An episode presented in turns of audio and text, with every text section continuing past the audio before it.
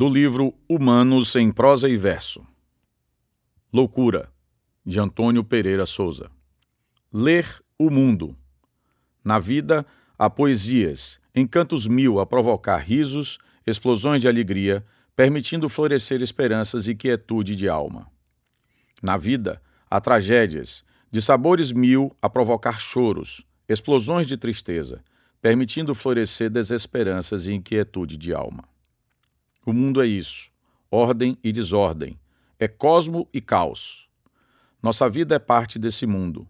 Nossa vida compõe esse mundo de poesias e tragédias, alegrias e sofrimentos. Nesse terreno instável é que surgem as loucuras para além das patologias que retiram do sujeito o domínio de sua racionalidade. Há uma loucura dos que reagem à ordem, às regras estáveis, por pressentir que há a possibilidade de existência de outra ordem, de outras regras, de um mundo ainda melhor.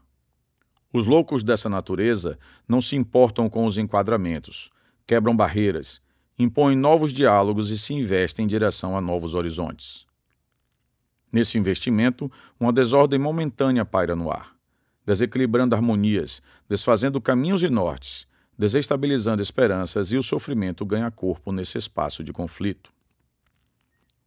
É dentro desse espaço de conflito que o novo surge predominando sobre velhas tradições. Ao estabelecer nova ordem, novas regras, porque o mundo novo surgiu.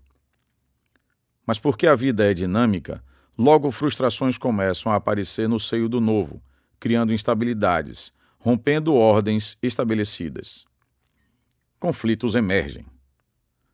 O mundo social é mesmo esse ciclo de mudanças que nunca para e aí novos loucos surgem com novas ideias, novos interesses.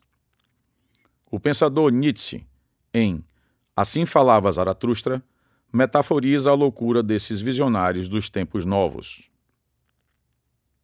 Há sempre o seu quê de loucura no amor, mas também há sempre o seu quê de razão na loucura.